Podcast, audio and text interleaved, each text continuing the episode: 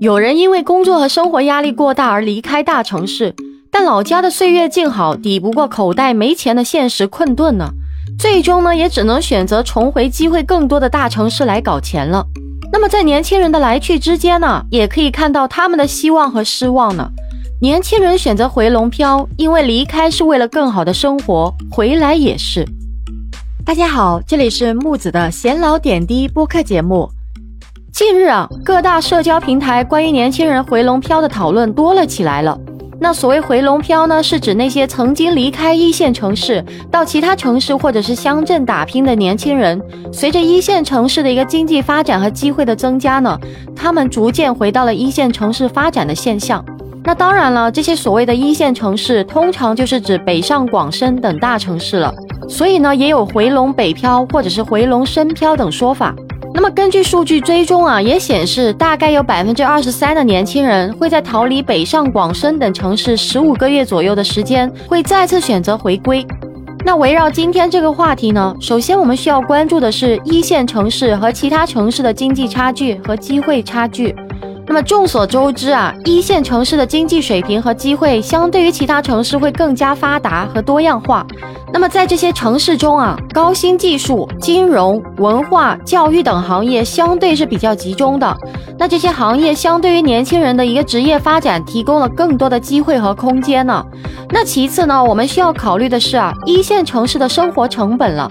那么相比于其他城市而言呢，一线城市的生活成本是更高的，房价、交通费用、生活费用等都是相对较高。那么对于一些刚进入职场的年轻人来说呢，这无疑是一大负担呢。但是啊，如果我们从长期来看啊，一线城市的生活成本也代表着更高的薪资水平和更好的一个福利待遇了。那么在一线城市当中呢，高端人才的竞争也是更加激烈。一些企业为了留住优秀的人才，会提供更好的一个薪资待遇和福利保障啊。那么最后呢，我们需要考虑的是个人的一个职业规划和生活期望了。每个人的一个职业规划和生活期望其实都不一样啊。有些人可能更加注重事业的一个发展和职业上的一个成就，而有些人则更注重生活质量和家庭关系。那么对于前者来说呢，选择一线城市会更加有利于他们的一个职业发展和成就；而对于后者而言呢，其他城市可能更适合他们的一个生活需求和期望了。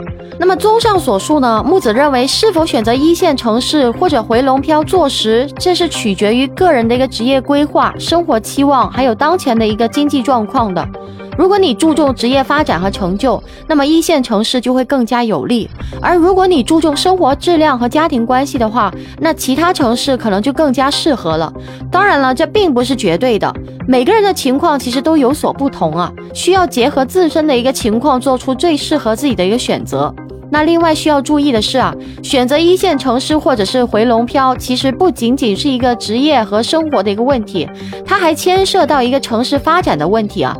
一线城市和其他城市之间的一个差距，不仅仅体现在经济和机会方面呢，也涉及到城市的一个规划和环境，以及公共服务等方面。如果大量的一个人口涌入一线城市，可能会加剧这个城市的一个交通、环境等的问题，也会给城市的一个发展带来一定的一个挑战了。因此呢，我们需要综合考虑个人的一个需求和城市的发展，而做出最适合自己和城市的一个选择呢。那最后呢，木子需要提醒大家啊，无论选择哪一种方式，都需要具备足够的准备和决心啊。一线城市的一个竞争激烈。而且呢，需要具备较高的一个素质和能力。回龙漂呢，也需要具备一定的胆识和决心。而面对各种的困难和挑战呢，只有具备足够的准备和决心，才能在职业和生活中取得更好的一个成就和满足感哦。那么，以上就是本期播客的全部内容了，希望对大家有所帮助和启发哦。欢迎在下面评论区留言和互动，记得订阅、收藏和转发本专辑给有需要的朋友哦。